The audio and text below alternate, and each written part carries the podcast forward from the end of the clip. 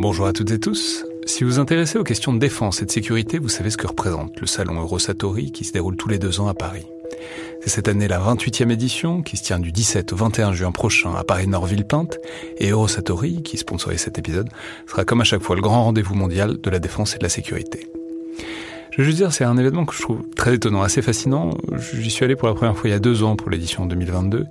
Et euh, vraiment, si vous vous demandez ce qui se fait dans le monde militaire et en matière de sécurité, c'est là qu'on peut voir les dernières tendances, depuis les plus grandes geekeries et les innovations du moment, jusqu'aux grands équipements du futur pour les armées et les forces de sécurité en France et dans le monde.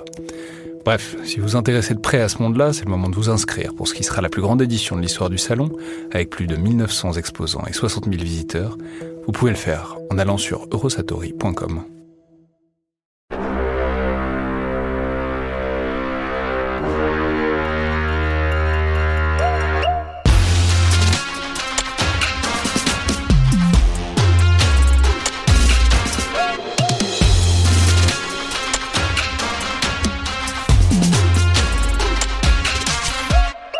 Bonjour à toutes et tous et bienvenue dans le Collimateur, le podcast consacré aux questions de défense et aux conflits armés. Un podcast associé au Rubicon et réalisé en partenariat avec le Centre des études de sécurité de l'IFRI et avec le soutien de la DGRIS du ministère des Armées. Je suis Alexandre Jublin et aujourd'hui pour inaugurer un nouveau format dans le collimateur de débat, de discussion que je voulais lancer depuis un moment et dont je dirai un mot dans une minute, j'ai le plaisir de recevoir trois invités, trois représentants des think tanks les plus proéminents de France et d'Europe. Alors tout d'abord Ulrike Frank, senior policy fellow à l'ECFR, l'European Council on Foreign Relations. Vous étiez notamment venu récemment dans le collimateur pour parler des drones en Ukraine et il y a un peu plus longtemps pour parler de l'armée allemande. Donc bonjour, bienvenue à nouveau. Merci, je suis ravie d'être d'être revenu. Ensuite, une nouvelle venue dans le podcast, puisque c'est la première fois qu'on a le plaisir de vous recevoir, Rim Mumtaz, Consultant Research Fellow à l'IISS, l'International Institute for Strategic Studies. je vais en profiter pour vous présenter un peu plus en détail et signaler que vous avez été journaliste pendant longtemps pour ABC News notamment, puis pour Politico Europe, où vous avez notamment couvert la politique étrangère française avant donc de rejoindre l'IISS désormais, où vos domaines de recherche concernent à la fois la politique de défense française, mais aussi la relation euh, transatlantique et le Moyen-Orient. Je pense qu'on aura largement l'occasion d'en reparler dans cette émission et dans d'autres, donc bonjour, bienvenue dans le collimateur. Merci, ce sera avec grand plaisir. Et enfin, je vais faire plus court pour Elie Tenenbaum, directeur du Centre des études de sécurité de l'IFRI, qui intervenait régulièrement de podcast, dans le podcast. pardon. Je perds un peu le fil, mais je pense que la dernière fois, c'était sur l'armée allemande et son Zeiten 22 avec Léo Peria-Peigné. Bonjour et bienvenue, Elie. Bonjour Alexandre, merci de m'accueillir à nouveau dans le studio. Ouais, trois, nouveaux de familiarité, trois niveaux donc de familiarité différentes avec le podcast, puisque c'est le premier passage de Rime, Ulrike et elle venue deux fois, et Elie à peu près 200 fois à l'heure actuelle. Donc, euh, un mot avant tout sur le concept de l'émission, qui je l'ai dit est un format de débat qu'on va essayer de rendre récurrent tous les deux mois peut-être. Et l'idée c'est donc de diversifier un peu l'éventail des émissions en faisant pas que des épisodes d'analyse, de décryptage en profondeur d'un sujet compliqué, ce qui est évidemment quand même l'ADN du podcast, mais en assumant aussi le fait que ce sont des objets d'opinion et de débat, et que c'est d'ailleurs largement ce qu'on fait dans le monde académique et dans celui des think tanks, de manière plus ou moins feutrée et polissée de débattre de ces sujets-là. Et c'est d'ailleurs tout à fait quelque chose qu'on avait tenté, par exemple, pour les émissions autour de la Revue nationale stratégique ou de la LPM. Il me semble que c'était bien, que c'était vivant et qu'apporter un peu de contradictoire euh, sur ces sujets-là ne faisait pas de mal parce qu'il n'y a pas de raison que les sujets de défense et de stratégie fassent euh, davantage l'objet euh, d'un consensus mou que les autres. Alors évidemment, bon, culturellement en France, on a tendance à avoir un peu un certain consensus politique autour de la politique internationale. Mais d'une part, c'est pas, ou, plus en tout cas toujours vrai, et d'autre part, je pense que si on entre un peu plus dans le détail, comme on, peut le faire ici, il y a des vrais clivages et il y a des débats qui sont intéressants à explorer. Et typiquement, on peut tout à fait être pour la victoire de l'Ukraine et avoir des divergences sur les manières d'envisager le problème. Donc voilà, l'idée c'est d'avoir des intervenants récurrents, qui sont vous trois euh, notamment, mais il y en aura aussi quelques autres qui interviendront en fonction des sujets et en fonction des agendas de chacun évidemment. Et euh, je précise au passage qu'on est toujours à la recherche d'un titre pour ce format et qu'on est ouvert aux suggestions. Alors, les têtes chercheuses, ça aurait été bien, mais je l'ai déjà utilisé. Peut-être le casque et la plume pour euh, souligner le côté débat, mais enfin, vraiment, on est ouvert à toutes les idées euh, s'il y a des auditeurs qui veulent brainstormer sur le sujet. Donc, euh, comment ça va se passer concrètement? Eh ben, au lieu de choisir un, sujet et de débattre de manière un peu abstraite et désincarnée, on a décidé de procéder un peu sur le modèle d'un autre podcast qui a clairement servi d'inspiration, qui est euh, Net Assessment de War on the Rocks, qui est un site partenaire du Rubicon, soit dit en passant, donc l'inspiration est ouverte euh, et assumée. C'est-à-dire donc de partir d'un article, soit scientifique, soit dans une revue un peu proéminente du champ des études militaires et stratégiques, et d'en débattre la position. Et donc aujourd'hui pour ce premier épisode, c'est donc un article de la revue Foreign Affairs paru le 17 novembre et intitulé Redefining Success in Ukraine, A New Strategy Must Balance Means and Ends par Richard Haas et Charles Kupchan. Je mettrai le lien évidemment dans la description de l'épisode. Alors je vais la faire courte puisque j'ai déjà parlé longtemps, mais pour résumer très grossièrement l'article, euh, l'idée des auteurs c'est que L'offensive, slash contre-offensive, comme on veut l'appeler, euh, ukrainienne s'essouffle et n'a pas de résultat probant, ce qui est assez vrai, en tout cas assez dans l'air du temps. C'est d'ailleurs pas contradictoire avec l'interview du général Zaloujny il y a quelques semaines. Et euh, globalement, leur propos est que l'Ukraine aurait intérêt à passer en position défensive et euh, l'Occident à l'y aider ou à l'y inciter à la fois pour pas épuiser en vain leur potentiel euh, militaire et capacitaire euh, qui leur reste, et pour sécuriser en quelque sorte la proportion du territoire qui est sous leur contrôle, donc plus de 80% quand même du territoire, sans renier évidemment euh, l'objectif global de libérer le territoire, dont ils remettent pas du tout en cause la validité et la justesse, mais qui leur semble visiblement peu réalisable à court et à moyen terme. Alors, un article bon, clivant qu'on va, je pense, adorer détester, mais qui en même temps n'est pas inintéressant pour euh, stimuler le débat. D'abord, peut-être petit tour euh, de table sur ce que vous avez pensé de cet article et de sa position. Je ne sais pas qui veut commencer. Bah, si, tu veux, je veux bien. Euh, donc, d'une première vue, a priori, au, début, j'ai bien aimé l'article parce que il, il offre quand même une sorte de peut-être pas une solution, mais quand même euh, genre un futur qui, qui est défini. Et on se dit, ok, super, euh, il, y a un moyen d'avancer. Mais franchement, une fois qu'on commence à y réfléchir, moi, je vois quand même plusieurs problèmes avec cet article. Et pour moi, le, plus grand, si on, si on commence par ça, c'est que le cessez-le-feu, cessez-de-feu Cessez-le-feu. Cessez-le-feu, euh, qu'il propose, à mon avis, si l'Ukraine fait ça, c'est très très improbable que ça va être temporaire, que ça va que ça va euh, se finir à un moment qu'on peut dire maintenant, on fait un cessez-le-feu, et puis euh, on, s'organise et, ça reprend. Moi, j'ai peur qu'une fois qu'on a un cessez-le-feu, en fait, ça veut dire qu'on donne ou que l'Ukraine donne ses territoires à la Russie et que la Russie a effectivement peut-être pas gagner la, guerre, mais au moins euh, gagner cette, euh, ces territoires-là. Et voilà, c'est décidé. Ça, on va préciser, c'est une perspective qui décide. C'est l'idée, voilà, il faudrait arriver à un cessez-le-feu. Ils, n'affirment pas qu'on pourrait y arriver ni tout de suite, ni aujourd'hui, mhm. ni demain. Mais quand même, pour eux, c'est l'horizon.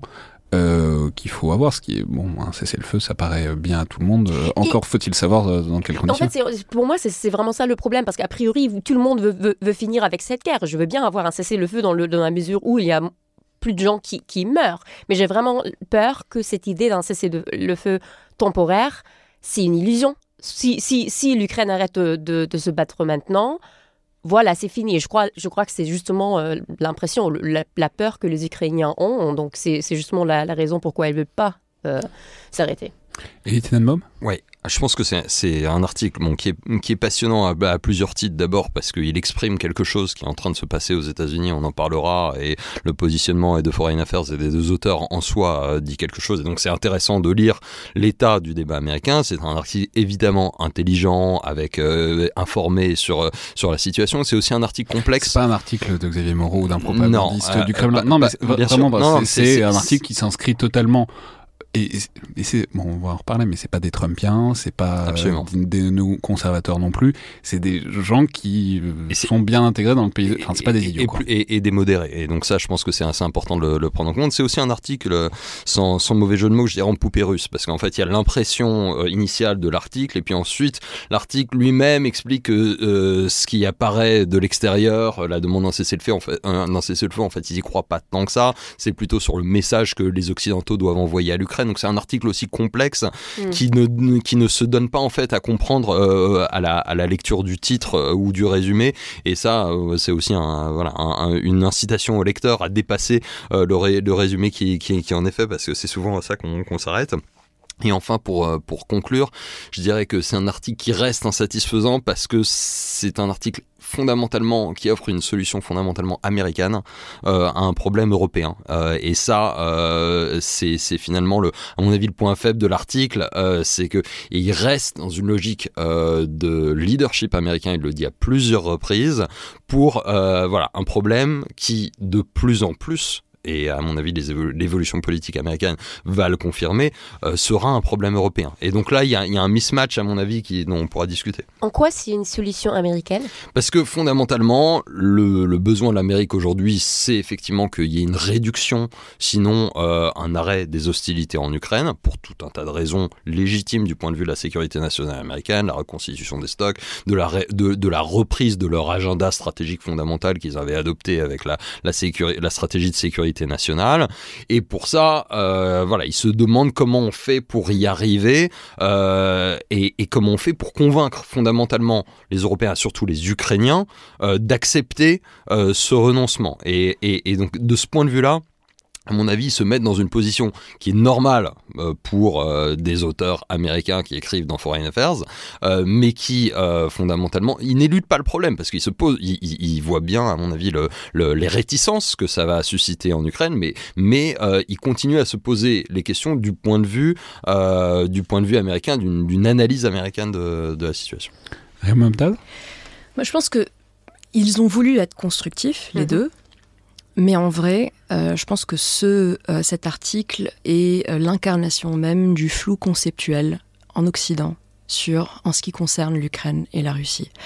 Parce que d'un côté, il parle d'un cessez-le-feu, mais en fait, il n'y croit pas et il pense qu'un cessez-le-feu, c'est une tactique et c'est plutôt un message. Mais en vrai, un cessez-le-feu pour l'Ukraine, ce n'est ni une tactique ni un message. C'est établir pendant au moins un petit moment euh, des euh, frontières gelées. Et c'est carrément la défaite, la, la défaite pour les Ukrainiens, non? Pas nécessairement la défaite, mais ils en ont déjà fait euh, l'expérience et c'était pas une expérience euh, très joyeuse pour eux.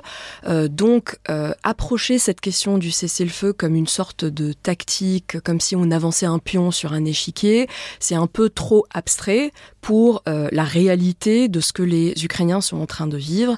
Et je dis que c'est un peu le flou conceptuel en Occident parce que quand on fait la tournée des grandes capitales, on se rend compte que en ce moment personne n'a une vraie bonne idée de comment sortir de euh, la situation euh, actuelle euh, où ni l'Ukraine ni la Russie n'arrivent vraiment à faire de grosses percées et en même temps il y a un peu un embarras, surtout euh, dans les capitales européennes en ce qui concerne la perspective d'adhésion à l'UE et aussi la perspective d'adhésion à l'OTAN. Aux États-Unis ils sont de moins en moins embarrassés sur le fait que euh, l'Ukraine ne peut pas adhérer euh, à euh, l'Ukraine euh, ou ne peut pas même être invité, pardon, ne peut pas être invité à l'OTAN au, au, sommet de Washington. Ils l'assument de plus en plus parce qu'ils ont un contexte politique intérieur important avec l'arrivée de l'élection en 2024.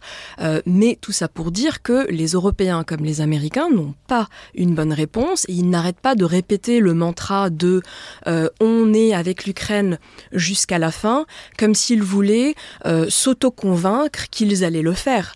Et de l'autre côté, j'ai l'impression que Moscou est de moins en moins dupe et euh, euh, le croit de moins en moins si elle l'avait jamais cru. alors, ce qui est intéressant, c'est que ça, ça, tombe sur un contexte. Donc, je l'ai dit, ça a été publié. On, enregistre ça le 28 novembre. Je vais le préciser parce que s'il se passe un truc majeur dans la semaine entre l'enregistrement et la diffusion, c'est pas de notre faute. Non, non, mais simplement, ça a été publié le 17 novembre. Et ça tombe dans un contexte qui est celui où, vraiment le constat de l'enlisement de l'offensive ukrainienne est de plus en plus net. Je suis même pas sûr que c'était soit si net au moment où ils l'ont écrit et, ou au moment où c'est paru.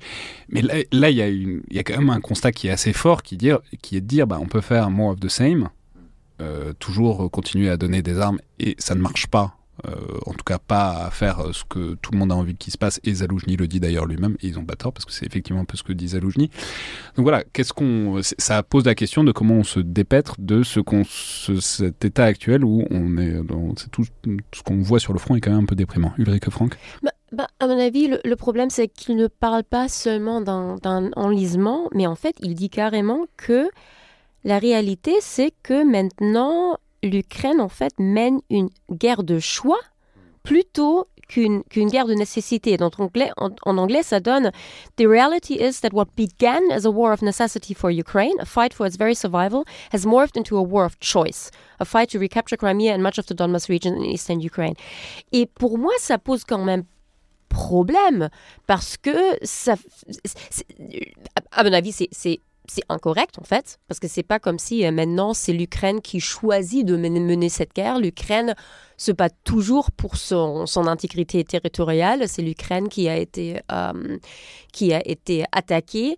Et donc cette idée de dire que l'enlisement et le fait que la l'offensive ou la contre-offensive ne marche plus c'est comme si on pourrait dire bon maintenant c'est bon on s'arrête là etc comme si premièrement c'est pas le choix de, l'Ukraine et, et, je suis pas d'accord que ce soit une, une, une, guerre de choix. Donc ça, ça, me pose problème dans leur euh, dans, dans, dans, la logique de l'argument Ouais, je pense qu'il y a deux, deux choses pour euh, prendre juste un tout petit peu de recul. Il y a effectivement, il y a le contexte ukrainien avec euh, le l'interview de, de, de Zaloujny, avec euh, effectivement le. L'interview de Zaloujny, c'est pas un contexte ukrainien, c'est un contexte international, puisque Zaloujny, il parle pas aux Ukrainiens, il parle fondamentalement à nous. Ok, euh, disons un contexte stratégique ukrainien sur le premier bilan euh, de l'offensive de l'été, euh, la situation à Avdivka et, le rapport de force à l'entrée à l'entrée de l'hiver, on va dire, avec avec cet enjeu-là et la question de l'impasse. En, anglais, ils, ils utilisent beaucoup le terme de stalemate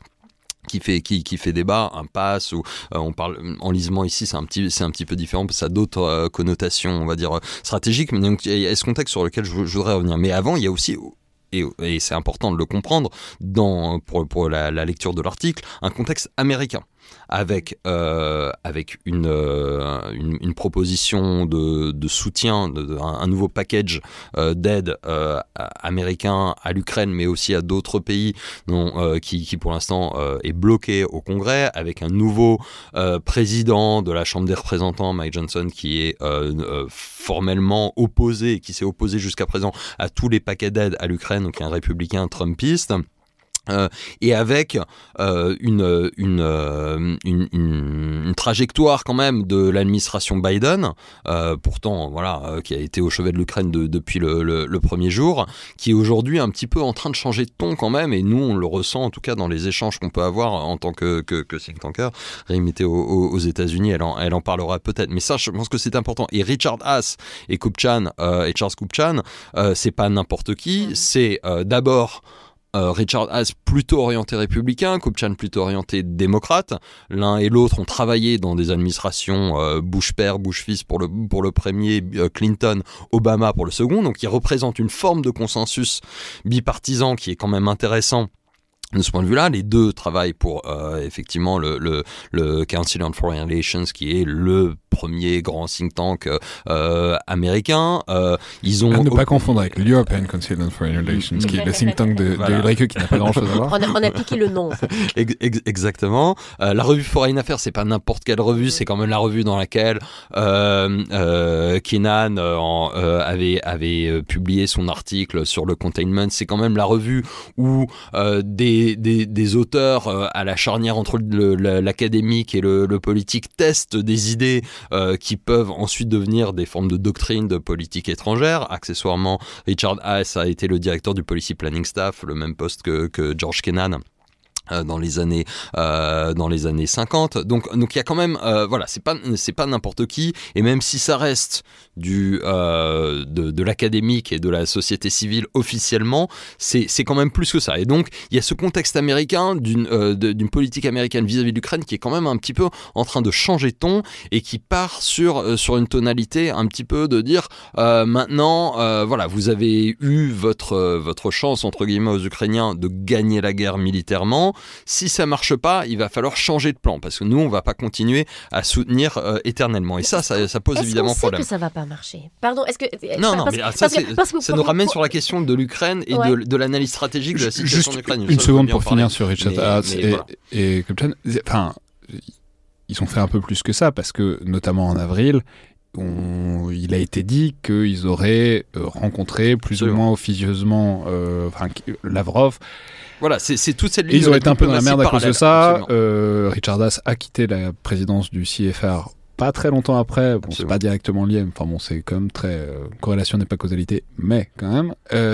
et du coup, bon, c'est enfin c'est-à-dire, c'est aussi toute la, tout le problème des think tankers. C'est-à-dire, c'est très bien les think tankers aussi pour faire des choses que l'administration ne veut pas faire, nouer des, contacts, nouer des contacts, nouer des dialogues. Il y a de la plausible deniability avec les think tankers. Après, euh, après eux, en l'occurrence, ils ont. Ce que je veux dire, c'est que c'est pas que une tribune de foreign affairs, c'est euh, aussi quelque chose, une position qu'ils ont menée à bien, y compris euh, un peu en acte. Mamtaz oui, et ce qui est aussi très problématique dans ce qu'ils écrivent, c'est que j'ai eu l'impression, moi, à la relecture, qu'ils essayent de blâmer l'Ukraine pour sa situation actuelle, en disant que l'Ukraine s'est fixé des objectifs qui n'étaient pas atteignables et que son approche n'était pas la bonne, en ne parlant pas du tout de ce que les soutiens occidentaux de l'Ukraine n'ont pas fait pour ne pas dire on fait, mais non pas fait, euh, pour euh, la mettre dans la, même, la meilleure position possible pour mener ses objectifs à bien. Je ne suis pas en train de dire que l'Ukraine aurait pu euh, libérer complètement tous ces territoires qui ont été occupés depuis février 2022, mais c'est vrai que la question de l'ambivalence et des hésitations de l'Occident, des Américains, Américains, des Européens, plus que les Américains évidemment, dans euh, la fourniture d'armement, euh, tous les retards qu'on a pris, euh, ils n'en parlent pas du tout. Et ça, c'est problématique. Et si on lit encore plus entre les lignes, en clair, ils sont en train de dire, d'une manière ou d'une autre, dans leur posture, que il est temps peut-être d'envoyer le message à l'Ukraine que l'Ukraine ne fait pas partie des intérêts euh, stratégiques fondamentaux euh, pour la sécurité européenne et occidentale. Et ça, c'est un message qui est très difficile à faire passer aujourd'hui parce qu'on a passé deux ans à dire aux, Ukrainiens, vous vous battez pour la liberté, vous vous battez pour la sécurité de l'Europe, alors que derrière, les, euh, les faits n'étaient pas là. C'est-à-dire que si on pensait réellement que l'Ukraine se battait pour euh, la liberté euh, de l'Europe, peut-être que l'Europe aurait pu basculer plus dans ce qu'on appelle l'économie de guerre, aurait pu faire plus au niveau industriel pour euh, faire en sorte que on pouvait au moins leur donner les munitions dont ils ont besoin. Là, on sait très bien que l'UE va rater son propre objectif de munitions et, de, de, munitions à, à l'Ukraine. Donc, pour moi, il y a, un vrai sujet sur, euh, je ne veux pas parler d'hypocrisie, mais euh, de euh, jeter la pierre seulement à l'Ukraine, parce que les Ukrainiens, évidemment, ne sont pas parfaits. Zelensky a fait des erreurs, Zaloujny a fait des erreurs. ils ont évidemment des problèmes structurels, mais on a vraiment beaucoup de mal, nous, dans notre, dans notre dialogue de politique, de policy en, en Occident, à aussi se dire et assumer ce que nous, on a mal fait. Est-ce qu'on peut parler de cette, de cette partie euh, euh, euh, industrielle-là?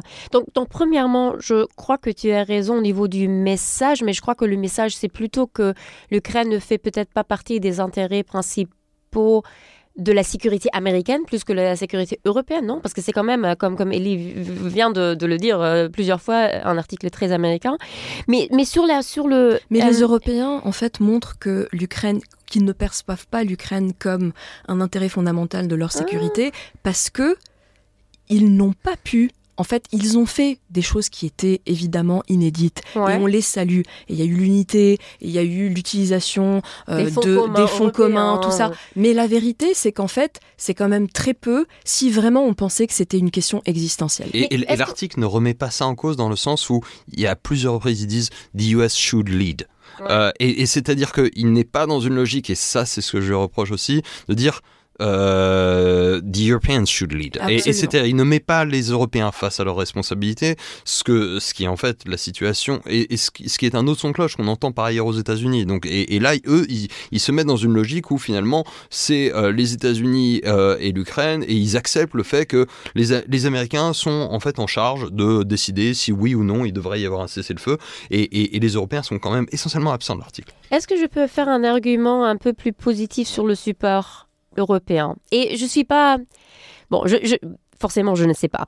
Mais euh, sur, le, sur le niveau industriel, parce que j'ai l'impression que là, pas seulement dans, dans cet article-là, mais de manière générale, on dit maintenant que voilà, c'est l'enlisement, c'est le stalemate, euh, la contre-offensive n'a pas marché, l'Ukraine ne va jamais pouvoir euh, récupérer ses territoires. Et je me pose la question, enfin, il y a je ne sais pas combien de mois, la vue était complètement différente. Il y avait des gens qui disaient, voilà, la Crimée, c'est demain, quoi. Et donc, je me pose la question si, dans un, dans un an, et malheureusement, je crois que là, on parle de, cette timeline-là. Dans un an, est-ce que la situation pourrait aussi être différente? Parce qu'il faut quand même dire que les Européens, ils font beaucoup plus. Donc, il y a, il y a cette idée de, fabriquer les 155 euh, euh, euh, munitions. on va peut-être louper le, but exact, mais néanmoins, il y a beaucoup plus de l'industrie. L'Allemagne vient de, de, doubler leur, leur aide militaire à l'Ukraine, etc., etc.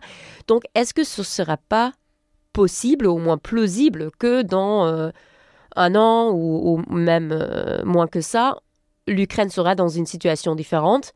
Bien entendu, si c'est pas Trump qui gagne, parce que c'est mais, oui, mais, oui, mais là, enfin, simplement, on parle à, chaque fois de munitions et c'est très bien. Il y a aussi des questions de potentiel humain. Euh, qui se régénèrent un peu moins facilement et un peu moins rapidement. Enfin, pour nous, c'est facile de compter des obus et tout ça, même si c'est un peu déprimant.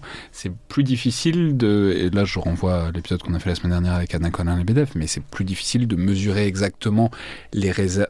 Parce qu'en Russie, il y en a des réserves euh, démographiques et des réserves de mm. conscription, même si ça se fera pas facilement. En Ukraine, il y en a évidemment moins, et surtout, et je reprends cette idée d'Anna Colin et BDF, qu'il y a une sorte de conscience en Ukraine que les meilleurs sont déjà partis, euh, et que ceux qui sont morts dans la première année euh, étaient plutôt les plus qualifiés et que depuis, disons, le potentiel humain se dégrade un peu. Je pense que ce point est ultra important euh, et, crucial. Et je rajouterai un truc, quand on est dans une guerre, en fait, good enough is not good enough. il faut essayer de d'aller au-delà de ce qu'on pense être ok.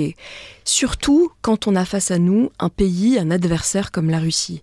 Un pays comme la Russie, où il n'y a clairement pas de démocratie, où l'économie a basculé en économie de guerre, où en plus aujourd'hui le Kremlin se sent encore plus fort parce que il dit regardez vos sanctions euh, n'ont pas aplati notre économie, parce que malheureusement du président américain au ministre euh, de l'économie et des finances français, on a promis d'aplatir, d'anéantir l'économie russe, mais en fait on n'a pas mis les moyens pour le faire, donc on s'est fixé des objectifs sans mettre les moyens pour atteindre nos, propres objectifs c'est en particulier les sanctions. Ce qui, pardon? C'est en particulier les sanctions dont on perçoit toutes les limites, même si ça on peut pas, enfin, qui sont difficiles à évaluer. Mais même sur les sanctions, ce qui est incroyable, c'est que les Européens et les Américains n'ont pas fait tout ce qu'il fallait pour mettre les sanctions les plus fortes et surtout faire en sorte qu'elles soient vraiment appliquées et respectées. C'est surtout ça, en fait. Les paquets, on les a, mais c'est pas forcément euh, appliqué. On laisse des alliés et des partenaires aider la Russie comme la Turquie, comme les Émirats arabes unis, sans conséquences et sans sanctions. Si on était vraiment sérieux et décidé, on ferait les choses différemment, même si ça a un coût clairement économique pour nos économies. Mais c'est ça la différence entre un, une Russie décidée, mobilisée, jusqu'au boutiste, et une Europe qui n'est aucune des trois. Et je ne suis pas en train de dire qu'il faut être jusqu'au boutiste, je suis juste en train de dire que dans un match avec un adversaire comme la Russie, il faut comprendre que il faut aller, euh, il faut pas faire les choses à demi-mesure. Évidemment. Deux points ici, hein. un vis-à-vis de l'Ukraine et un sur, euh, sur effectivement la Russie qui qui est peut-être euh, mal vue ou vue de manière un peu euh, optimiste dans l'article. Mais, mais d'abord sur l'Ukraine et pour rebondir sur la question des pertes humaines, ça c'est un sujet qui, qui est, qui est j'allais dire adressé, mauvais anglicisme, qui, qui, est, qui est pris en compte dans l'article parce qu'il dit il faut avoir une approche plus économique en vie humaine, il faut économiser les vies humaines. Et là, euh, à mon avis, ils, ont raison. Et c'est là où il y a la complexité de l'article, où il faut aller derrière le premier message, la grosse euh, poupée russe, euh, qui est celle du cessez-le-feu. Et quand on lit l'article, en fait, on se rend compte que ils envisagent le fait que le cessez-le-feu ne soit pas une réussite, tout simplement parce que la Russie ne veut pas de cessez-le-feu. Et ça, je suis, je pense que et on devrait insister là-dessus, c'est-à-dire que en fait, Poutine, à minima, attend novembre 2024 et, n'a montré aucun intérêt euh, à une négociation, une paix séparée, et à se contenter des territoires euh, qu'il euh, avant les élections américaines. avant euh, les élections, euh, les élections américaines, parce que son plan pour gagner la guerre, c'est quand même d'abord d'avoir Donald Trump qui est élu, et je pense que il faut il, il, faut le rappeler dessus. Donc, ce point de vue, l'offre de cessez-le-feu est pas très intéressante. Ce qui est intéressant, c'est ce qu'ils disent derrière, c'est-à-dire même si le cessez-le-feu ne fonctionne pas, le cessez-le-feu est en fait un prétexte pour cesser l'offensive à outrance euh, qui était la logique ukrainienne jusqu'à présent pour passer sur une logique défensive ah. plus économe en vie humaine. Et là, c'est beaucoup plus intéressant.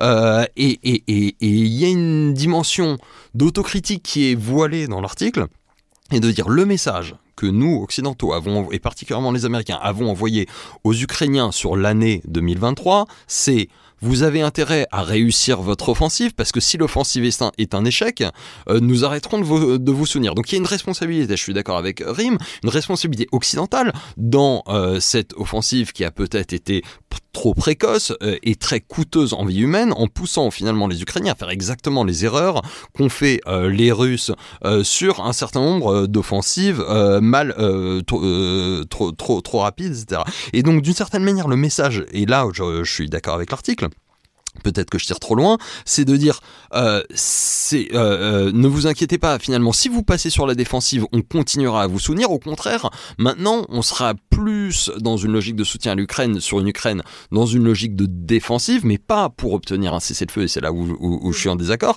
pas pour obtenir un cessez-le-feu, mais parce que peut-être qu'il faut pas penser 2024, mais penser 2025. Et là, euh, je rejoins Ulrike, parce que, en fait, reconstituez-vous, euh, réorganisez-vous, attendez le changement, comme disait euh, Pétain, et je cite pas souvent Pétain dans, dans, dans, dans, ce, dans cette, euh, euh ce collimateur, mais en, 2000, en, 1916, absolument, j'attends les chars et les Américains. Euh, et finalement, je vais peut-être être dans une logique plus économe, plus économe de mes forces. Peut-être qu'ils attendent les F-16. Peut-être qu'ils attendent effectivement des choses qui, sur le plan militaire, pourront débloquer la situation tactique on fait souvent la, la voilà la, la, la, référence euh, à la, à la, Première Guerre mondiale sur, sur la nazie euh, ukrainienne et je pense que ça c'est plus intéressant que la perspective du cessez-le-feu et peut-être plus audible euh, pour les Ukrainiens dans la mesure où c'est dans, dans une logique de stratégie potentiellement de succès, sinon de victoire. J'avais très peur quand vous avez annoncé une citation de Pétain, mais vous en êtes pas mal sorti du tout dans l'univers des citations possibles de Pétain. Ulrike euh, Trois petits points. Donc, premièrement, rime. En fait, je, je, crois que ce que tu décris, en fait, c'est la situation qu'on a en ce moment, c'est une sorte de la Russie qui est justement en économie de guerre contre une pas vraiment économie de guerre euh, du côté occidental. Et on se, pose la question si est-ce que, est que ça suffit? Est-ce qu'il est faut justement aller en économie de guerre? Ou est-ce qu'on pourrait dire que l'Occident est tellement grand et puissant, etc., que ça suffit de ne pas le faire? Et c'est, voilà, on est en train de, de voir la, réponse. Euh, deuxièmement, sur... Euh, Elie, je crois que tu as, fait un, point très très important sur euh, la Russie, justement, ne veut pas en, cesser de, le feu.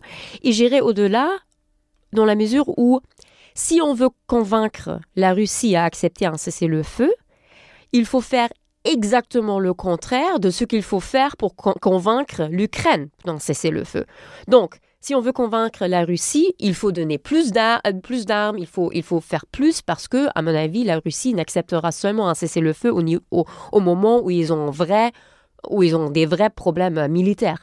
Mais l'Ukraine, la, seule possibilité dont, comme, l'Ukraine va, accepter un cessez-le-feu, et à mon avis, ils vont jamais le faire vraiment, c'est s'ils ont vraiment plus d'autres moyens de, se battre. Et donc, pour, l'Occident, c'est vraiment, à mon avis, impossible de convaincre les, deux côtés en même temps, d'accepter un cessez-le-feu parce qu'il faut faire exactement euh, euh, le contraire.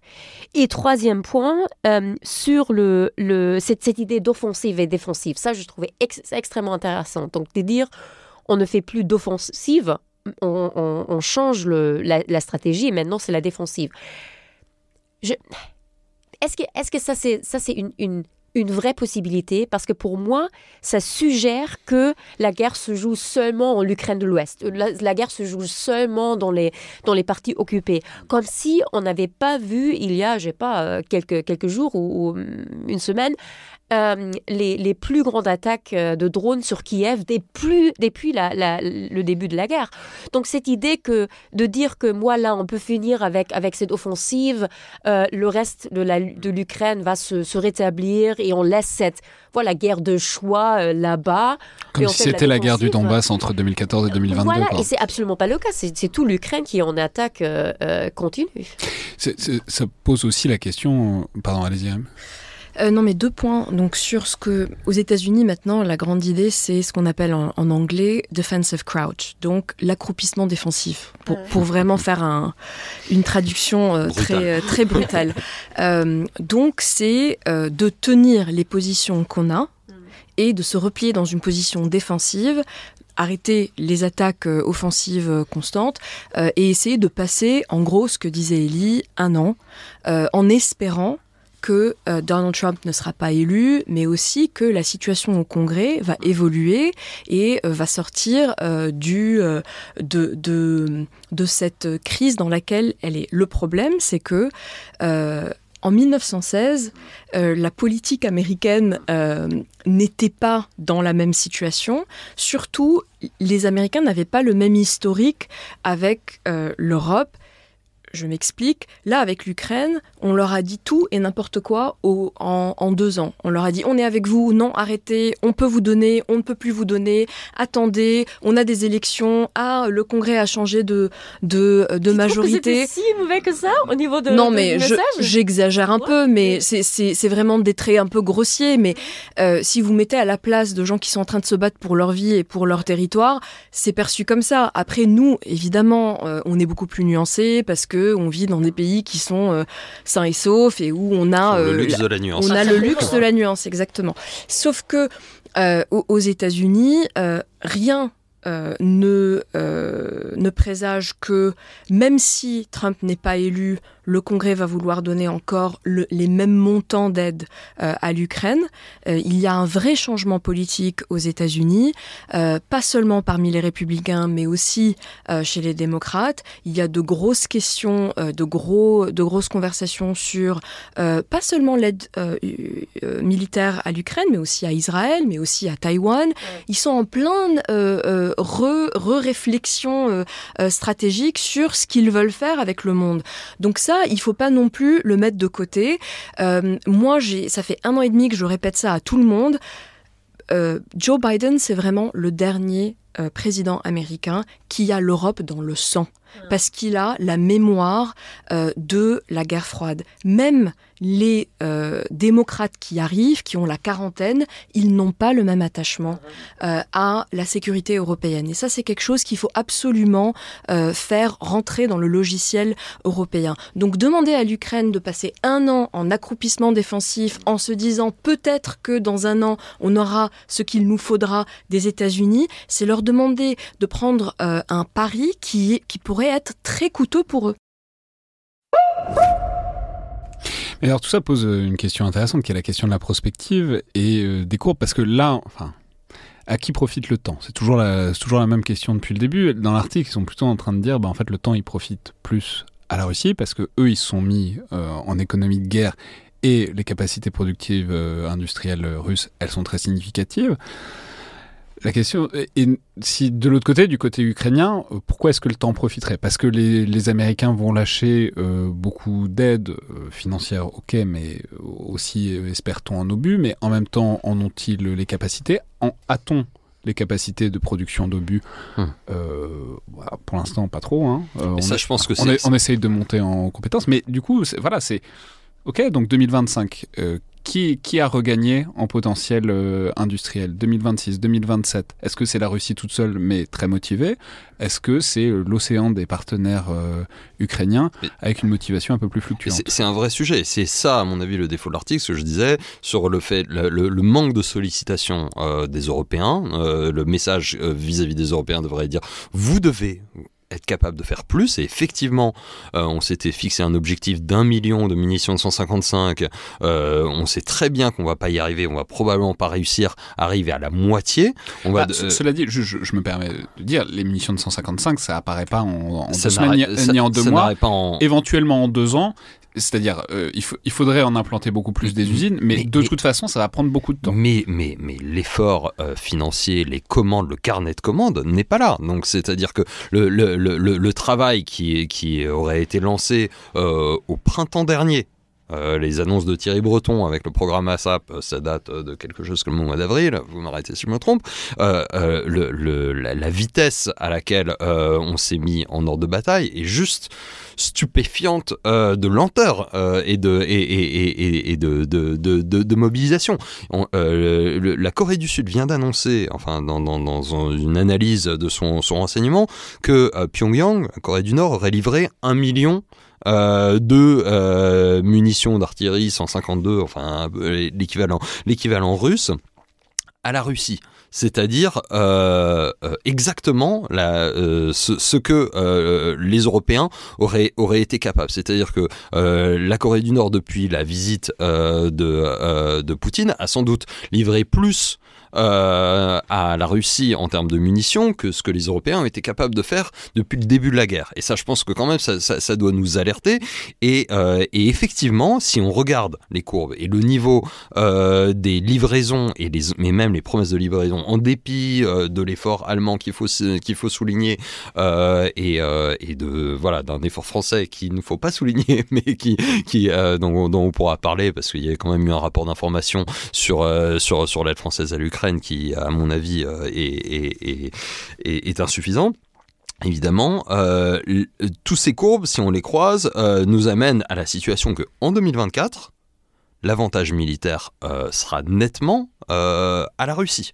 Un avantage euh, matériel, euh, contrairement à la petite musique qui s'était mise en place, on va dire, jusqu'à l'été en disant, bon, bah, finalement, les, les, Ukrainiens vont avoir une armée entièrement rééquipée, entièrement modernisée, les Russes sont sous sanctions, ils n'arrivent pas à faire travailler leurs usines, etc. Donc on va à nouveau se retrouver dans une situation d'avantage, enfin on est dans une situation d'avantage militaire matériel russe qui va encore s'accroître. Ça plaide effectivement d'une certaine manière pour une défensive euh, non pas de choix mais euh, de nécessité euh, du côté du côté ukrainien mais effectivement il y a des limites à ça. Et là de tout ce que l'article dit en disant vous devez vous concentrer sur la reconstruction sur votre prospérité là je pense que c'est quelque chose qui est complètement inaudible et décalé à la réalité. Aujourd'hui enfin les entreprises peuvent pas aller en Ukraine tout simplement parce qu'il y a des bombardements en permanence parce que le pays y compris la partie la plus à l'ouest est en zone rouge que les assurances ne suivent pas euh, et que c'est pas des circonstances qui permettent de relancer euh, une vie normale. Et effectivement, ça ne sera pas la guerre post 2014. Ça sera pas l'Ukraine de 2015, 2016, 2017 où finalement on pouvait faire comme s'il y avait quelque chose dans, dans, dans, l'est de l'Ukraine. je suis d'accord avec euh, avec Ulrike complètement. Et bon courage pour installer des usines en Ukraine avec les Russes qui essayent de taper le power grid à peu près tous les hivers. Mhm. Ulrike Franck? À mon avis, tellement difficile et ça va être tellement difficile de communiquer tout ce que tu viens de dire, Ellie, au grand public. Parce que j'ai l'impression, et ça c'est peut-être aussi une impression euh, un peu allemande, euh, euh, on, a, on a l'impression, les Européens et les Allemands ont l'impression d'avoir fait tellement que, ça a vraiment changé. Et Rim a parlé de l'utilisation des fonds communs européens pour euh, le, les questions militaires. Les, Allemands qui, qui euh, dépensent de l'argent quand on l'a bah, je veux dire, jamais vu en, République fédérale. Euh, les sanctions, les, les c'est quoi, 11 ou 12 paquets de, je crois que 11 paquets de sanctions, on, discute du, 12e. Donc je crois que, que les Européens ont vraiment l'impression qu'on fait énormément, qu'on soutient l'Ukraine énormément. Et donc tout ce que tu viens de dire, que ouais, c'est sympa, mais c'est pas du tout assez. Et c'est pas assez compte tenu que ce que fait la Russie. C'est presque impossible à, communiquer. Non mais en fait, c'est ça, c'est ça vraiment le vrai problème. C'est que d'un côté, les Européens en particulier, plus que les Américains, euh, ont vécu vraiment dans une parenthèse complètement enchantée, mhm. déconnectée de la réalité réelle, brutale du monde, dans laquelle le reste du monde a toujours vécu. Mhm. Quand moi j'entends euh, des euh, responsables européens dire c'est le retour du tragique, etc. En fait, le tragique n'a jamais quitté la Terre. Le reste du monde a toujours vécu avec le tragique. Fin, de l'histoire. Hein. l'histoire a seulement s'arrêté en Europe. Hein. L'Europe est la seule qui, à un moment, a eu une trêve du tragique. Et super, mais là, il serait temps de renouer avec ce que c'est d'avoir de vrais rapports de force. Il suffisait de ne pas parler de la guerre pour qu'elle n'arrive pas. non, mais on a l'impression qu'on l'a fait. Je crois que le problème, c'est justement que, que qu'on a l'impression qu'il y a eu ce réveil et que justement on se rend compte et regardez ce qu'on peut s'endormir. oui, ça aussi. Mais, mais ce, non, mais ce réveil, hein. ce réveil n'est pas du tout au niveau et il ah. semble naïf. Enfin, c'est et quand on voit et c'est ça le vrai enjeu, c'est qu'aujourd'hui la euh, la capacité de l'Occident, et je parle vraiment de l'Europe et des États-Unis, à continuer à, en gros, dissuader le reste du monde et à imposer euh, sa, puissance et à convaincre le reste du monde qu'elle est puissante, elle est vraiment très, elle est mise à mal d'une manière très fondamentale parce que le reste du monde est en train de regarder et il se dit ah bah regardez les Européens et les Américains se sont tous mis ensemble pour aider euh, l'Ukraine et la Russie seule, évidemment qu'elle n'est pas seule, mais c'est le narratif, la Russie seule arrive à s'en sortir. Finalement, l'Occident n'est pas si puissant que ça et il faut se réveiller parce que si on laisse euh, cette impression continuer, on aura perdu encore plus que, et j'espère que les gens vont pas trop m'en vouloir, plus que juste du territoire euh, à l'est de l'Ukraine. Mais c'est là la, différence entre la mobilisation et le changement euh, médiatique qui a eu lieu très certainement, économique éventuellement un peu quand même, on a fait des efforts, et culturel, où là, oui d'accord, on en parle de la guerre, mais la permet, enfin, le, fait que la guerre permet dans une société, que la possibilité de la guerre permet dans une société, on l'a beaucoup dit. Il y a eu le choc de février 2022, ça c'est sûr. Bon, en tout cas, c'est mon impression personnelle que tout le monde essaye de se rendormir aussi vite que possible. Parce que c'est extrêmement déprimant de parler de la guerre. Personne n'a envie d'en parler. Et justement, le cessez-le-feu, parce que, parce que j'ai aussi peur que au, au moment où, où, il y aura peut-être, enfin, je n'y crois pas, mais imaginons qu'il y aura une sorte de cessez-le-feu où, voilà, la Russie garde le territoire qu'on a en ce moment, ce qui est d'ailleurs un, drame absolu pour euh, les gens qui y habitent, euh, et on, on, se met d'accord sur ça. J'ai vraiment peur que c'est juste, ça va justement être le moment où l'Occident se, se rendormit. Parce qu'on sait voilà voilà c'est réglé c'est fini etc et, pour ça je trouvais très intéressant parce qu'après cet article qu'on vient de, de discuter j'ai lu un autre article en, allemand où euh, justement deux auteurs ont fait l'argument que si jamais la Russie gagne ce serait le le la catastrophe totale justement pour le pouvoir occidentaux. Ils ont fait tout un, tout un article sur tous les, tous les autres euh, problèmes que ça pourrait poser, Taïwan, etc.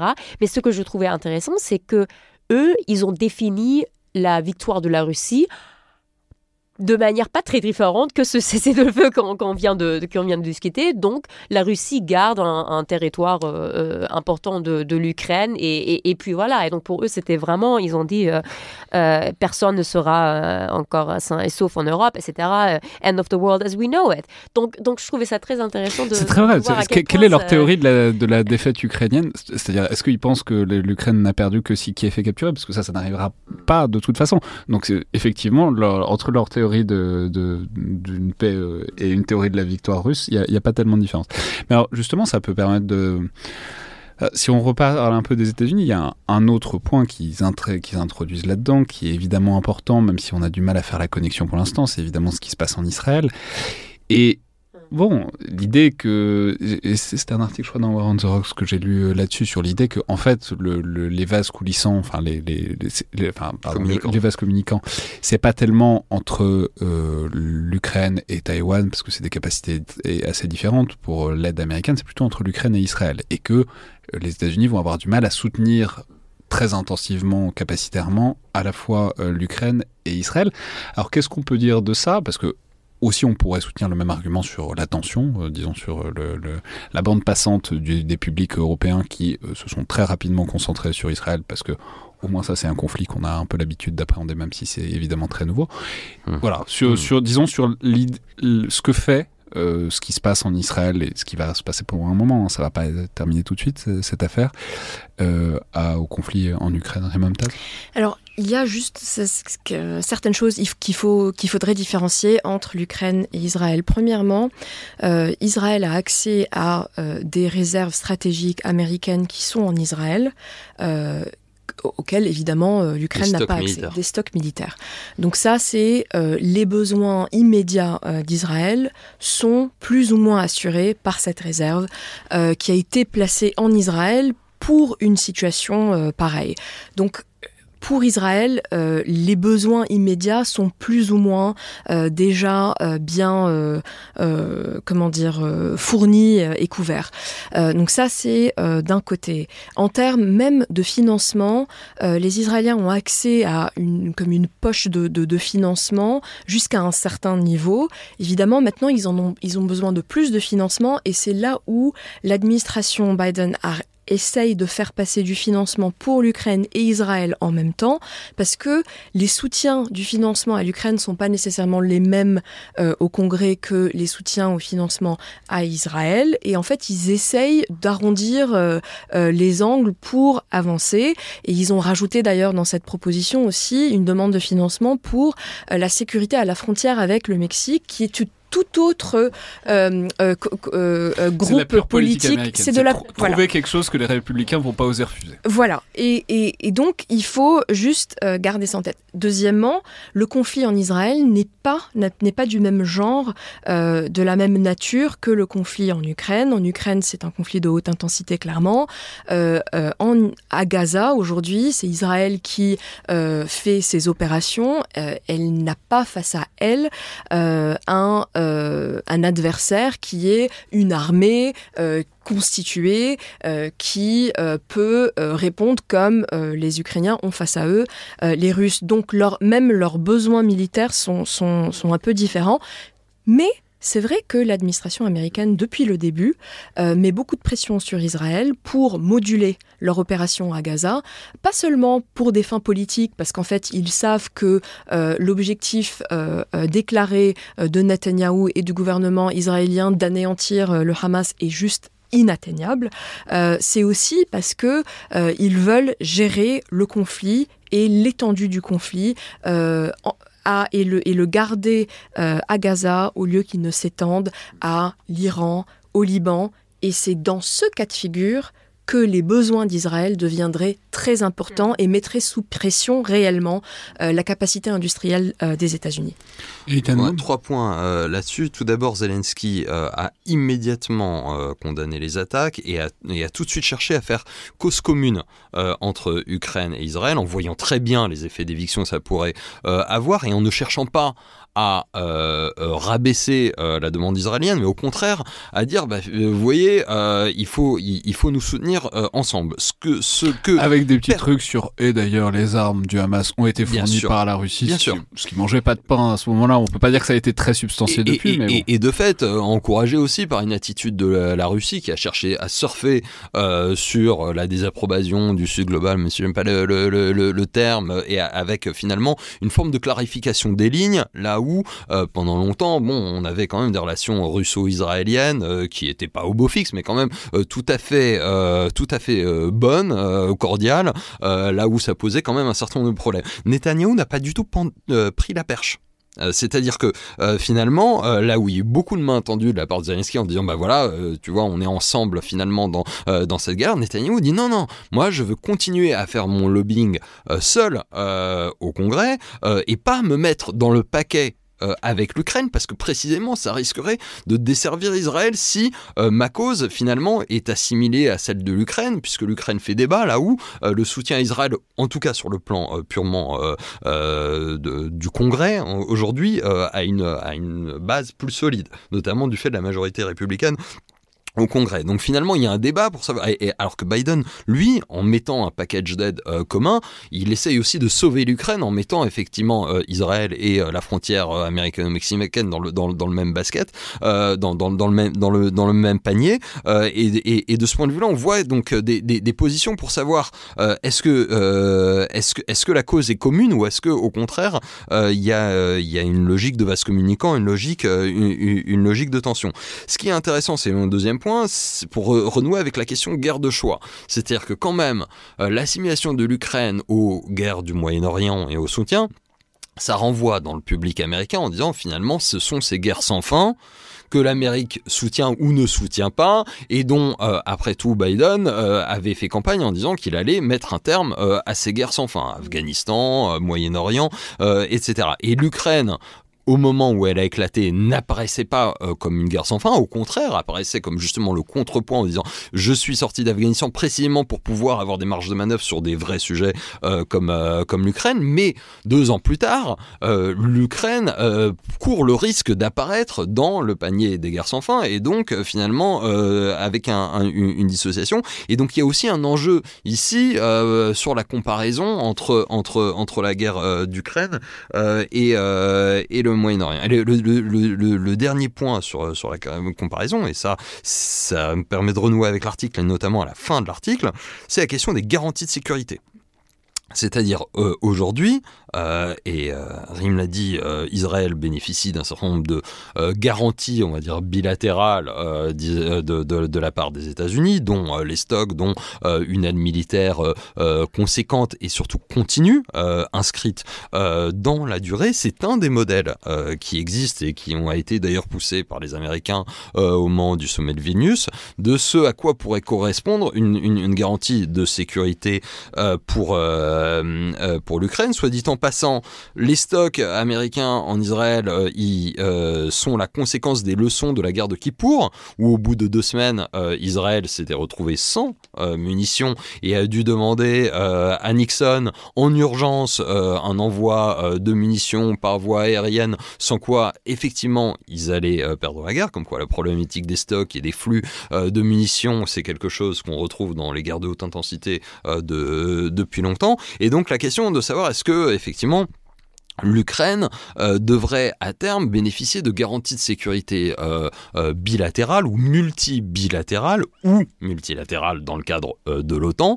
On voit bien que ça, ça a été a priori plutôt repoussé à Vilnius et les Américains sont aujourd'hui vent debout, même si la France a fait un volte-face qui a surpris beaucoup de gens. En fait, aujourd'hui, on est à nouveau seul sur ce point-là, comme, comme, comme sur beaucoup de choses. C'est-à-dire pour dire oui. nous-mêmes. La France a effectivement a dit qu'elle qu'elle était favorable non seulement à l'extension euh, de à, l'intégration de l'Ukraine dans l'Union européenne, mais aussi à l'intégration de l'Ukraine dans l'OTAN, ce sur quoi on s'était opposé historiquement. Je rajouterais juste une chose, ils ont dit, la France a dit qu'elle était pour euh, la crédibilisation de euh, la perspective d'adhésion. Ce qui n'est pas exactement la même chose que soutenir l'adhésion. Et la France n'est pas seule sur, sur, ce plan, non? La, la, France n'est pas seule sur ce plan. Elle n'est en revanche pas soutenue euh, par les États-Unis, elle n'est pas soutenue par l'Allemagne non plus sur, euh, euh sur l'OTAN. L'OTAN.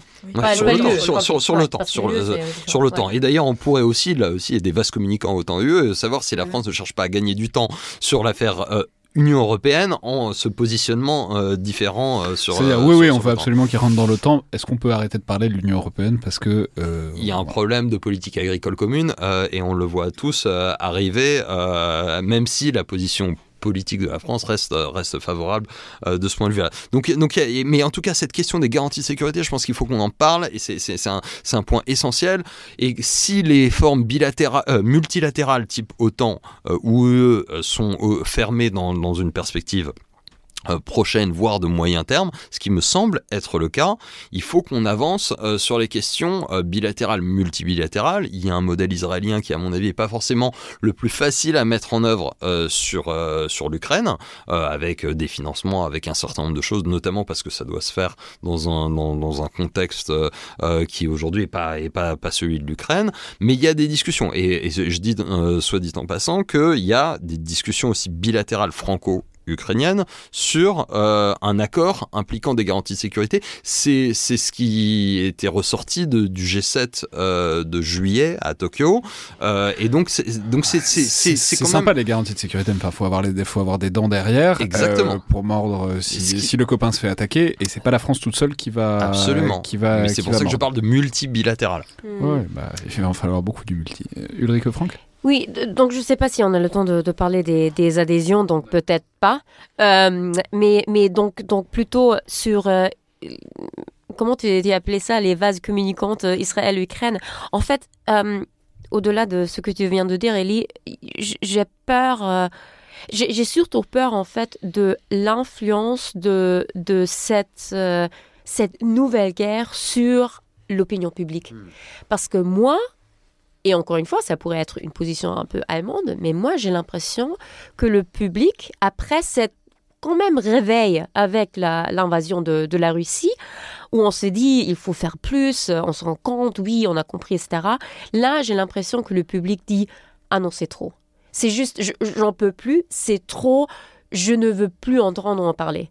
Et, à mon avis, c'est ça qui, va poser problème euh, entre-temps à, la position européenne de manière générale, parce que euh, oui, il y a le danger que le public ne sera plus euh, derrière, euh, derrière l'aide, euh, soit pour l'Ukraine, soit pour, pour Israël. D'ailleurs, c'est pas encore le cas. Juste, juste un tout dernier point, parce qu'en fait, il y a, un, il y a un, sondage qui vient d'être publié sur l'opinion allemande, sur, sur l'Ukraine, et en fait, il y a toujours plus que 60% des Allemands qui disent qu'il faut absolument soutenir l'Ukraine aussi de manière militaire.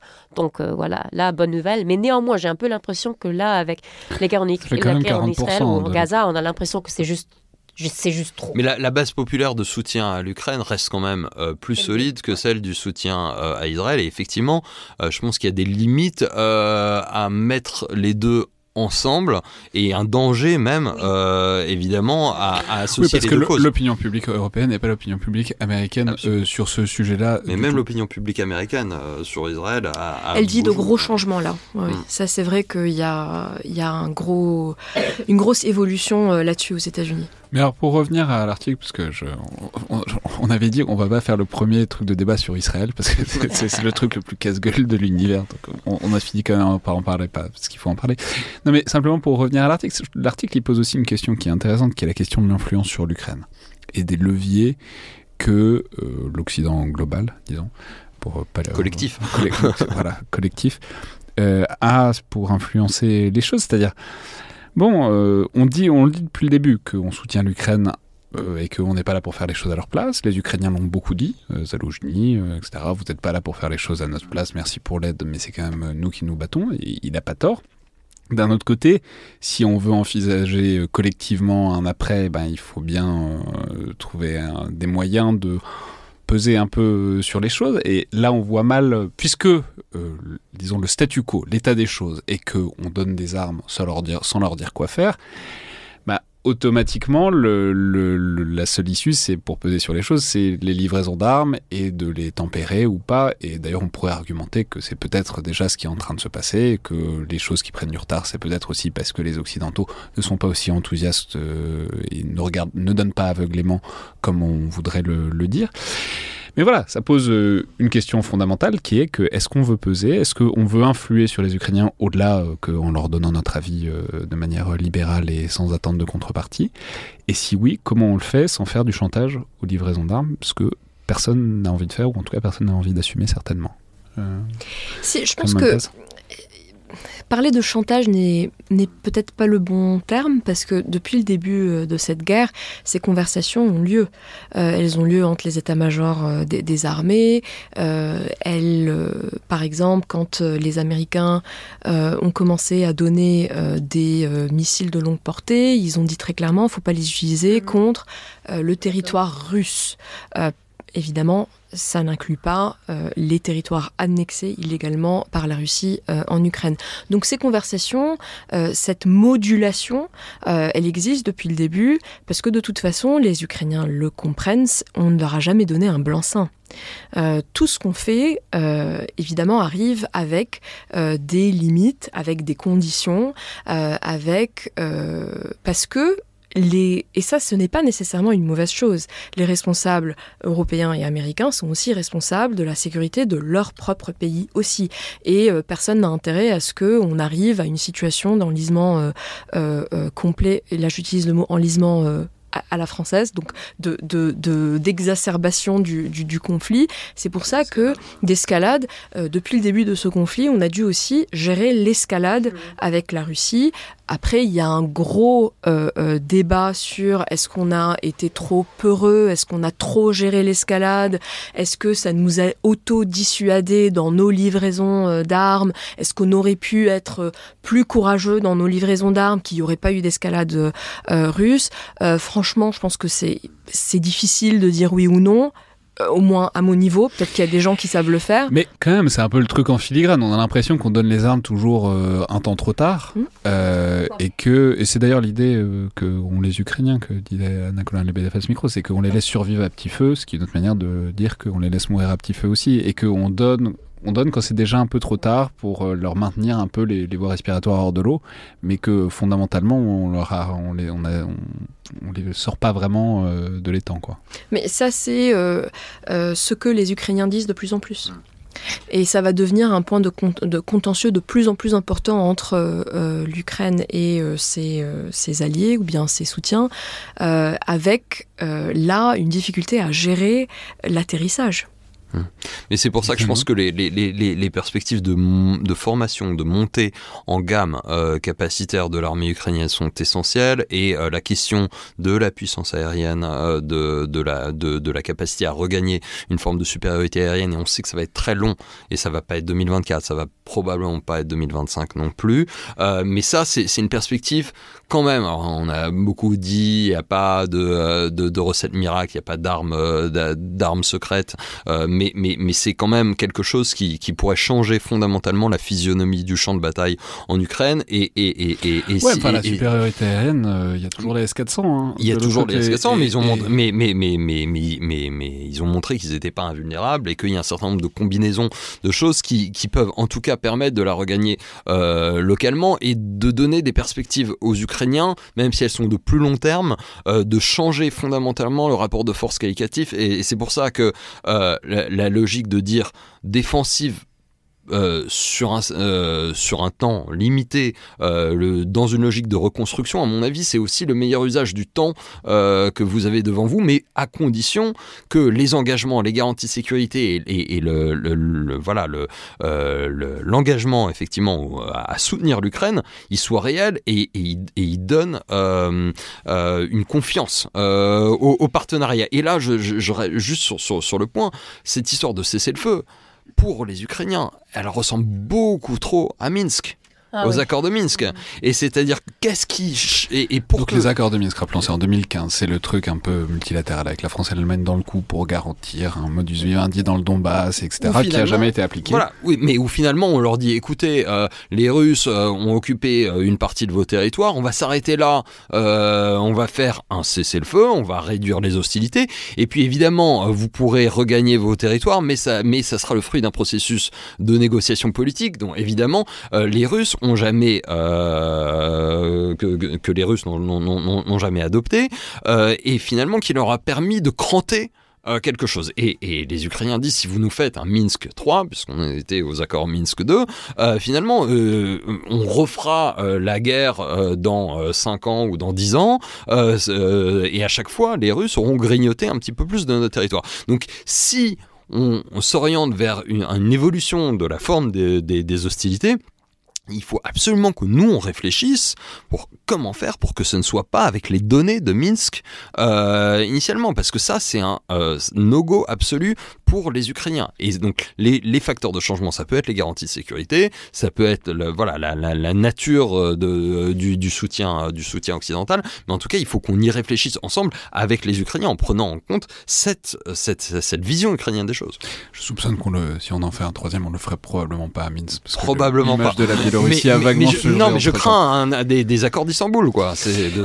Mais, la part, ça, pose aussi la question de, donc pour penser sur ce temps long, des, des leviers, y compris médiatiques. C'est-à-dire, question ouverte, mais si on sort du drama des offensives, des contre-offensives qui marchent, qui marchent pas, des percées de Observer, d'Ivka, voir, voir qui a pris 10 mètres aujourd'hui, est-ce que si on reste sur une sorte de truc gelé, est-ce que le consensus politique va pas s'effriter encore plus rapidement en Occident s'il y a plus cette espèce d'aiguillon médiatique permanent de attention l'Ukraine est en train de percer ou attention l'Ukraine est en train de se faire percer, etc. Est-ce qu'on est capable d'assurer que dans 18 mois, si on n'a plus ce drama, euh, pas quotidien mais hebdomadaire, on sera toujours d'accord pour euh, les former, leur envoyer des mirages, des F-16 et euh, que sais-je encore? Ulrike Franck bah, sur cette question, je ne sais pas, mais je ne crois pas. non, mais moi, je me suis surtout, surtout posé la question. Je, ne suis pas convaincue qu'en tant qu'occidentaux européens, on a vraiment le pouvoir de, de convaincre l'Ukraine à ne plus se battre. Si ce serait à notre intérêt. Donc, voilà. Mais tout simplement parce que je crois que les Ukrainiens ils vont se, se, se battre parce que justement, ils ont l'impression, oui, ils ont, ils, ont dans une guerre de, de, survie, ils vont toujours, toujours se battre contre la Russie.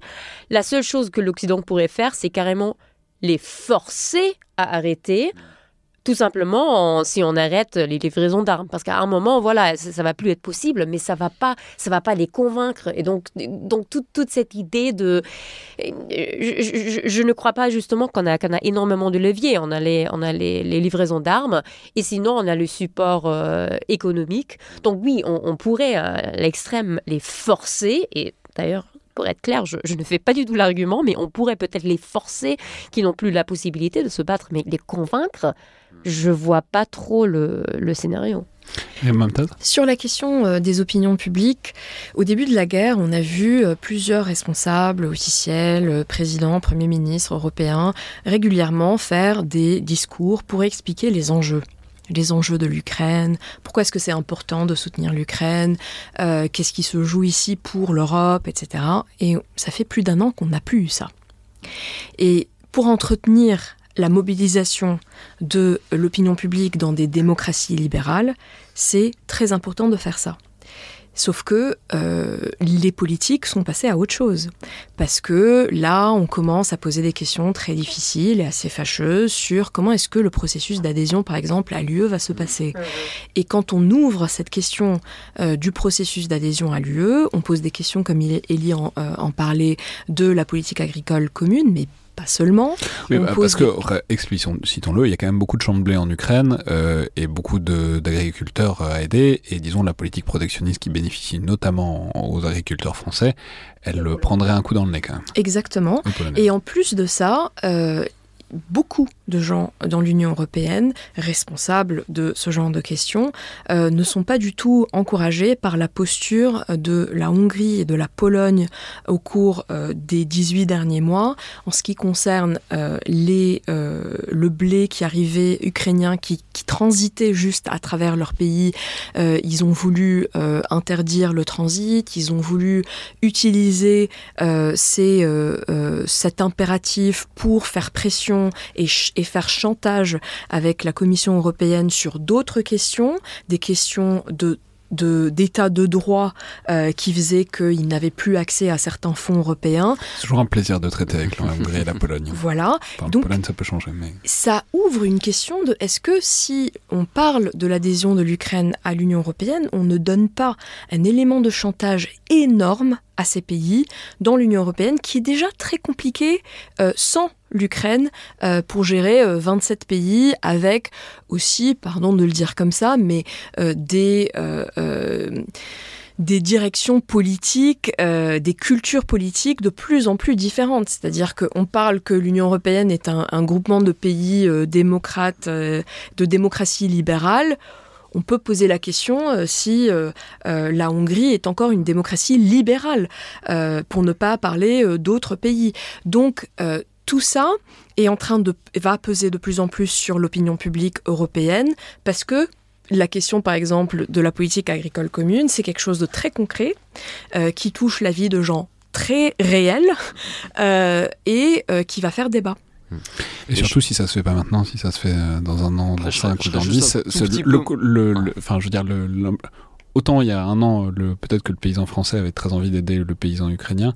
Aujourd'hui, demain et après-demain, c'est moins évident. Mais je, je, serais juste un tout petit peu moins pessimiste là-dessus, c'est-à-dire que absolument, si on place la discussion sur le plan qui a été celui des élargissements successifs dans un cadre d'une Europe en paix où on se dit bah, pourquoi est-ce que fondamentalement euh, ce, dont bénéficient euh, les agriculteurs français devrait bénéficier d'abord aux Espagnols puis aux Polonais et puis demain euh, aux Ukrainiens parce que c'est comme ça que ça s'est positionné. Effectivement on va, on va aller sinon dans le mur sur des débats très très compliqués pour maintenir le soutien, le soutien à l'Ukraine. En revanche aujourd'hui, et c'est quelque chose qui est quand même euh, significatif, c'est-à-dire que la cause ukrainienne sur le plan de la défense et de la sécurité reste une cause qui est moralement difficilement attaquable en Europe. Et je pense que ça, c'est un point euh, que... Il n'y a pas tant de trucs sur lesquels on s'entend. Exactement, il n'y a pas beaucoup de choses sur lesquelles on s'entend, mais euh, même, et même si euh, dans les couloirs et, euh, et, à voix basse, certains diront quand même c'est trop, etc.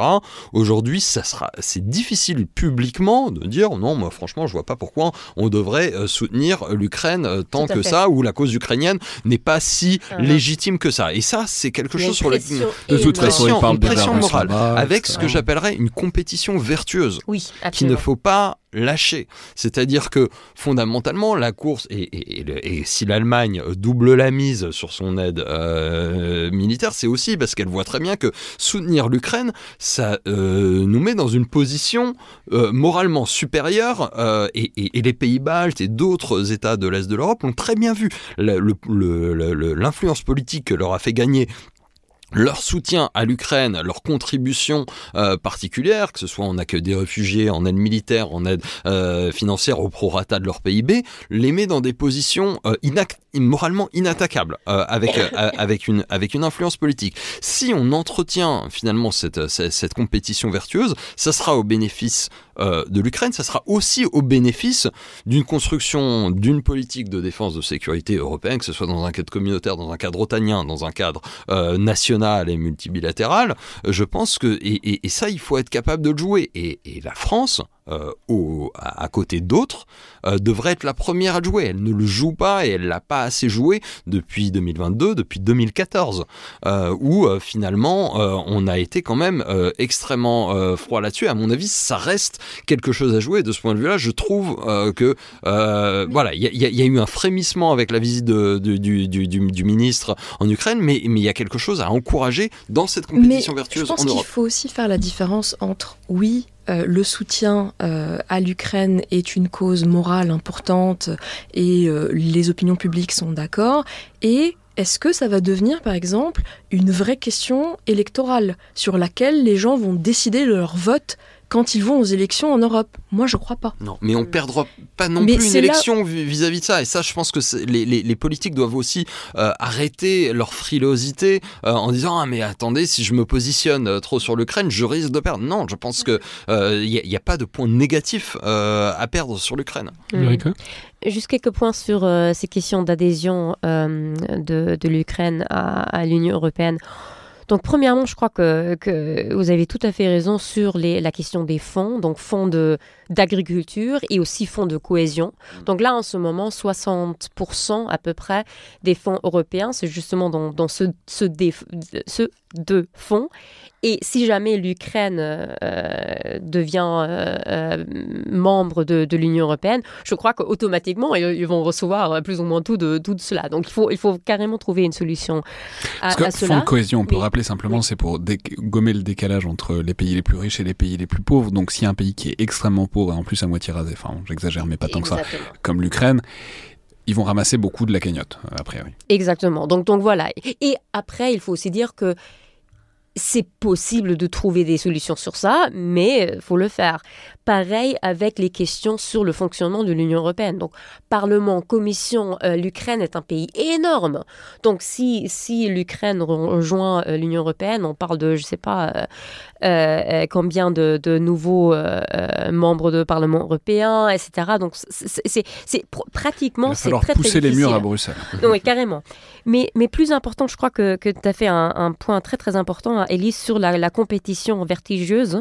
Parce que moi, j'ai j'ai peur que ce qu'on voit en ce moment, c'est les hommes et femmes politiques euh, euh, qui se font cette compétition et qui justement disent non, il faut absolument soutenir l'Ukraine, etc. Et il faut absolument que l'Ukraine rejoigne l'Union européenne en sachant que ça va plus être leur problème à eux parce qu'ils sont plus au pouvoir. Parce que ça, ça va être un processus qui prend des années, même des décennies. Et donc, euh, von der Leyen, tout le monde peut dire non, non, je suis absolument d'accord parce qu'ils savent en disant qu'au moment où ça va vraiment commencer à poser de problèmes, ce sera plus leur, leur, euh, leur problème. Et moi, donc moi, j'ai vraiment dire que les, peur... les, politiciens seraient si cyniques que ça Ah non, jamais, jamais. Désolé, désolé. C'est terrible ce que vous racontez. Le blasphème.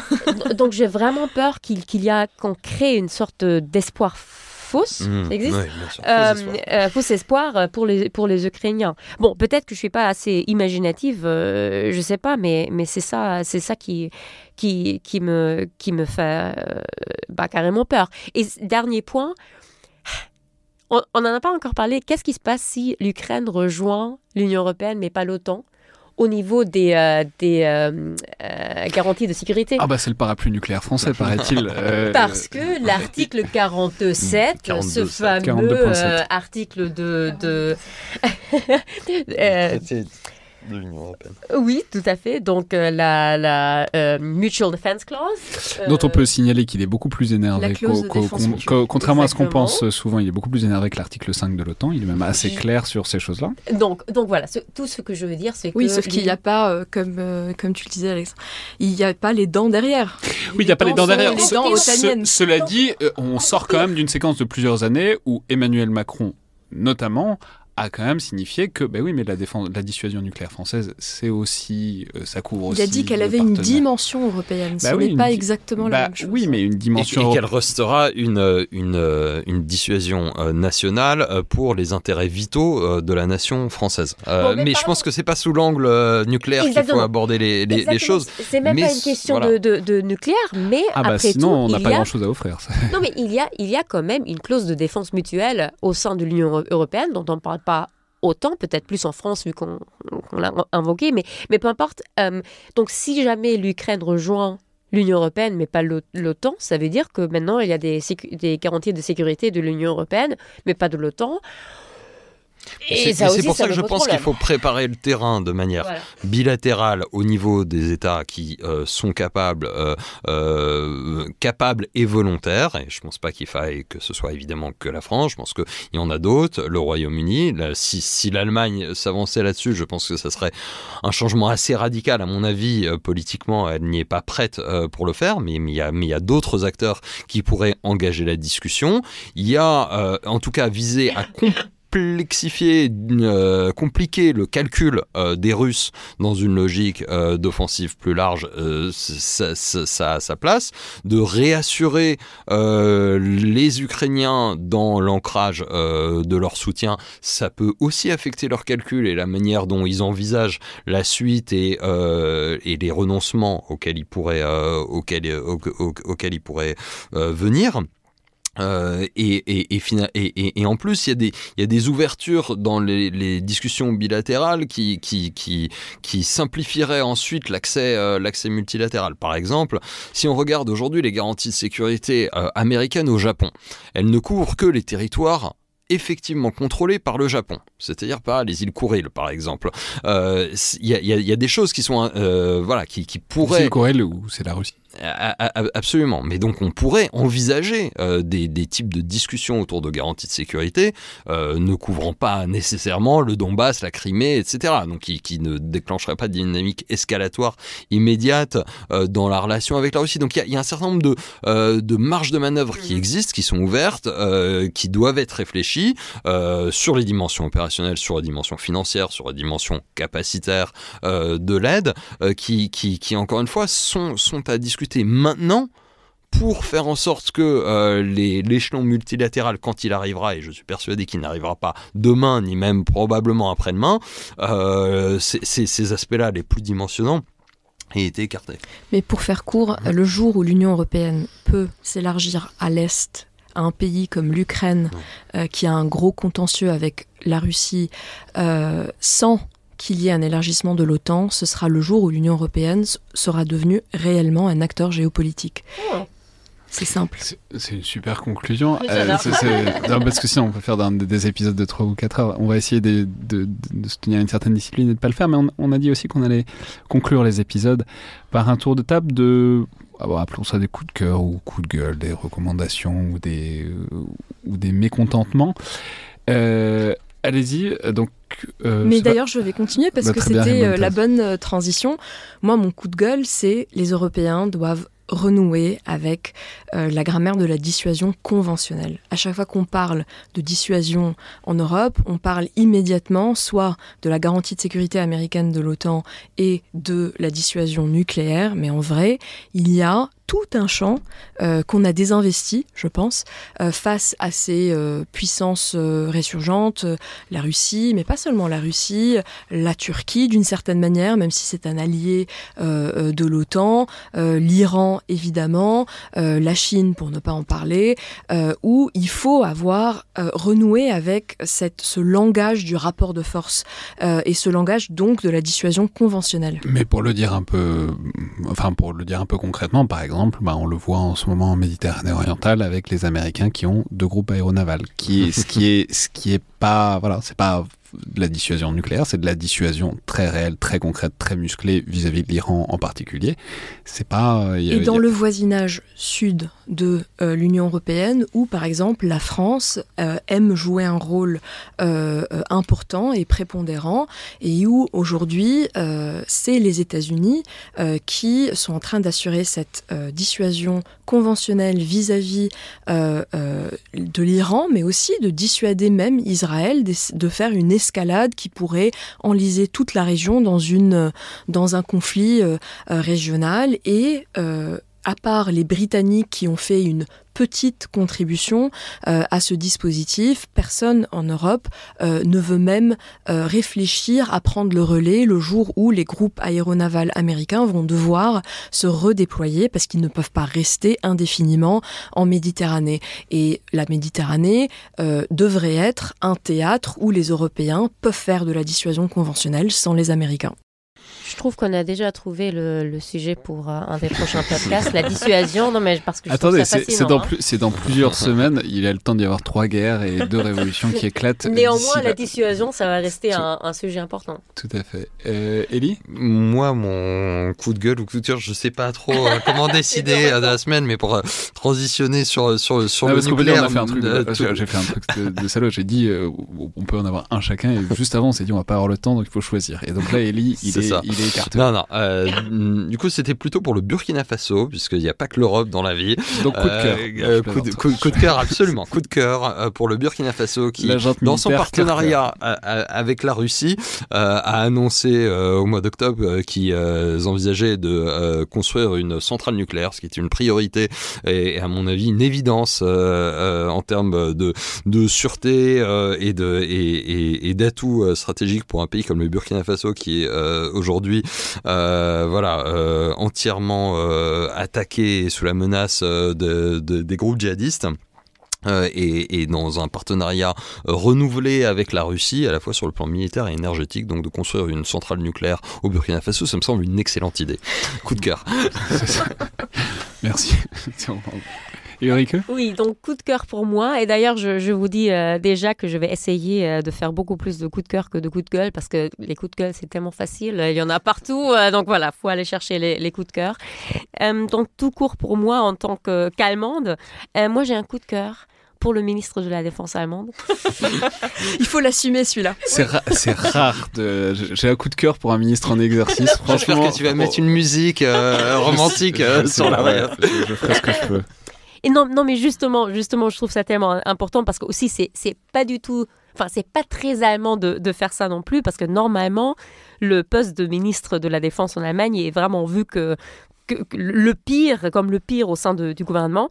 Mais là, en ce moment, notre ministre, Boris Pistorius, est justement aussi le, le ministre le plus populaire de tout le cabinet. Ça aussi, c'est jamais vu. Bon, euh, pourquoi je dis ça? Parce que, en fait, Je l'ai vu là euh, plusieurs fois et très récemment à une conférence à, Berlin et c'est quand même très, très, impressionnant à quel point, lui, pour une fois, il arrive à communiquer tous ces sujets dont on vient de parler au grand public euh, allemand. Il dit des choses comme l'Allemagne doit être prête euh, à, à une guerre ce qui est du jamais entendu en, Allemagne, il dit justement il faut pas. Pas tout à fait jamais, récemment. Ah, ah. Depuis la Seconde Guerre mondiale. L'Allemagne, l'Allemagne, la, la, la, République fédérale de l'Allemagne, je parle, euh, il dit euh, très euh, important aussi, il ne faut pas ou on ne peut pas retourner normal si jamais cette, cette guerre se, finit. Et tout ça, je trouve ça très, très important. Et on a vraiment, on se pose vraiment la question, est-ce que c'est vraiment un ministre de la Défense allemande? Est-ce que c'est vraiment un ministre de, des, des sociodémocrates? Très surprenant tout ça. Donc là, en ce moment, je trouve qu'il fait bien son, son boulot. Est-ce que ça va durer? Est-ce que ça va avoir un vrai impact sur, euh, sur le gouvernement et, et sur le, le ministère des Affaires étrangères? Je ne sais pas, mais néanmoins, là, pour une fois, coup de cœur. Boris, on t'aime. bon, je n'irai pas euh, jusque-là.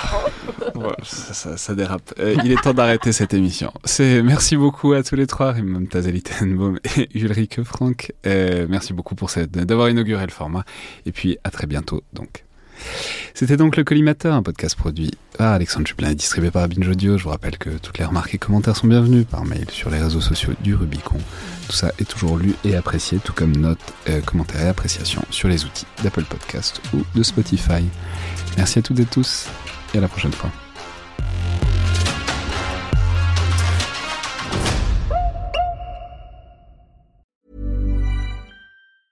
Mom deserves the best, and there's no better place to shop for Mother's Day than Whole Foods Market. They're your destination for unbeatable savings, from premium gifts to show-stopping flowers and irresistible desserts. Start by saving 33% with Prime on all body care and candles. Then get a 15-stem bunch of tulips for just $9.99 each with Prime. Round out Mom's menu with festive rosé, irresistible berry chantilly cake, and more special treats. Come celebrate Mother's Day at Whole Foods Market.